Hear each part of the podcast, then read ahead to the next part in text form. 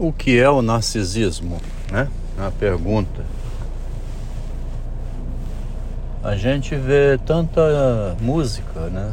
Tanto trabalho artístico, filme, que mostra é, a perda da realidade. Por exemplo, na música, meu mundo caiu, e você agora diz que tem pena de mim. O livro de Tolstói, Uma Confissão. Qual o sentido da vida? O que, que eu faço aqui? Qual a utilidade da minha existência? A gente vê a invenção da religião da crença em outra vida, em outro mundo, em um Deus. E não compreende o que é o narcisismo. O narcisismo é justamente esse choque psicológico com a realidade, com a perda do sentido da vida quando aquilo em que você acredita está firmemente conectado, na verdade é uma crença apenas. A gente no mundo não há, não tem ligação física a nada, né? As ligações são todas elas simbólicas, construídas por interpretação em geral, interpretação equivocada. Meus filhos, meus irmãos, meu pai, minha mãe, meus amigos, como disse a Glória Maria, não dormem comigo, não morrem comigo, não estão comigo à noite quando eu vou dormir no travesseiro, não estão nos momentos de angústia. Não há nenhuma responsabilidade de ninguém sobre mim, comigo mesmo, a não ser eu mesmo. O Freud passou por uma ilusão pessoal dele, que ele chamou no artigo sobre o narcisismo. Pela primeira vez empregou a expressão o ideal do eu, que não existia antes. O ideal do eu do Freud era uma fantasia dele sobre ele mesmo de que tivesse criado uma nova ciência, uma ciência nova. Como, por exemplo, é a antropologia, as ciências sociais que estavam surgindo naquela época.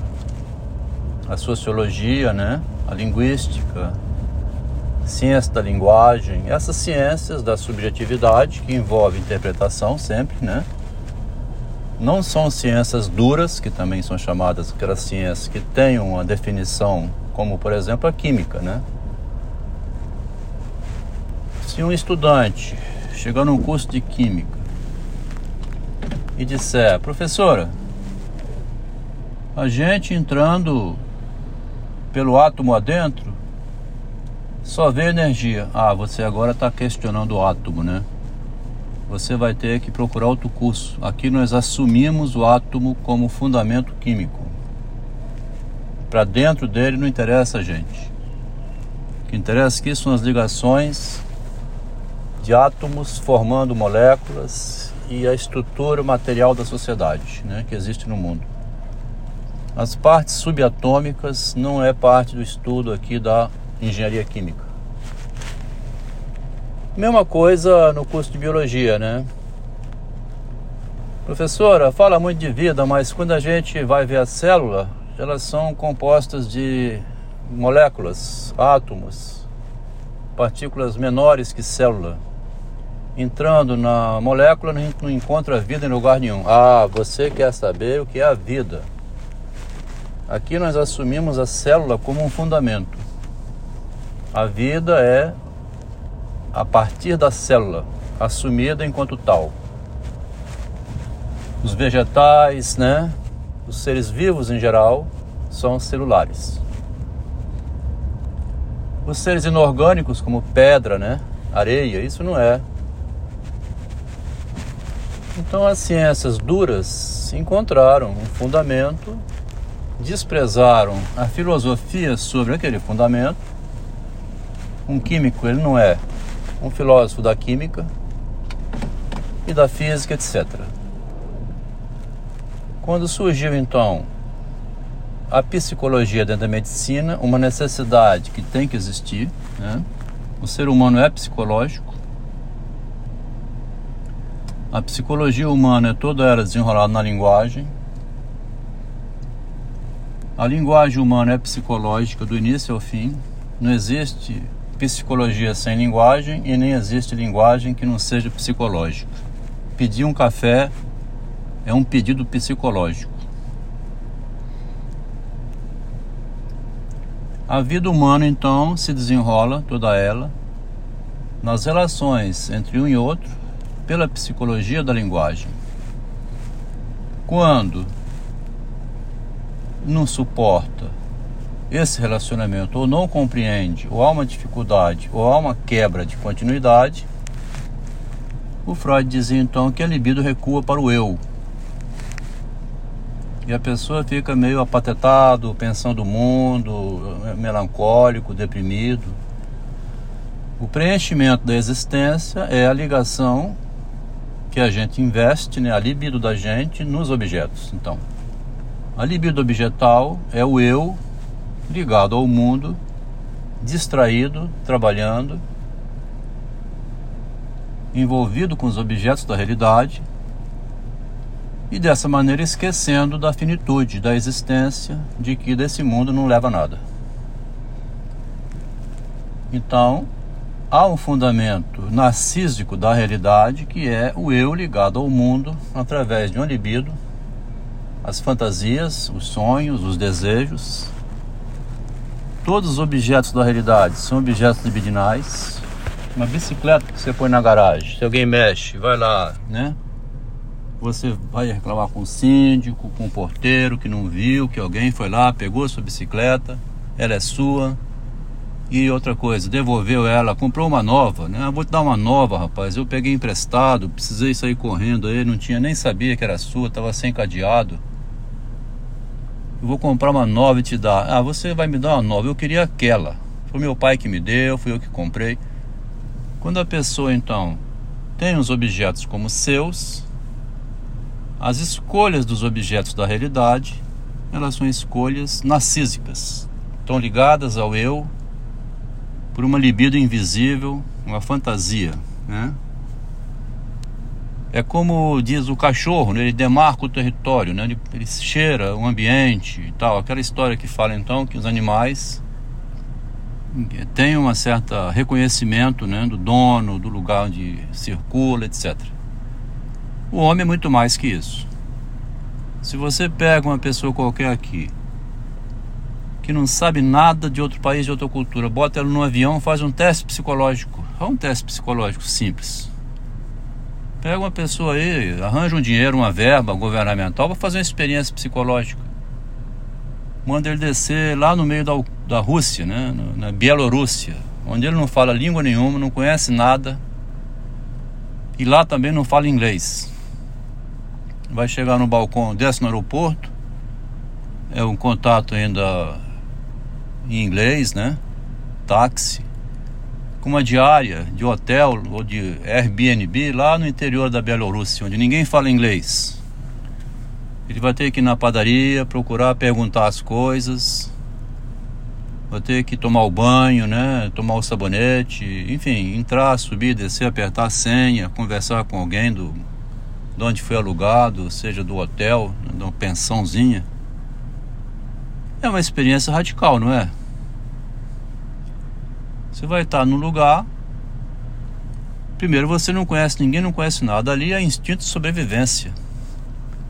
O Freud chamou pulsão de autoconservação.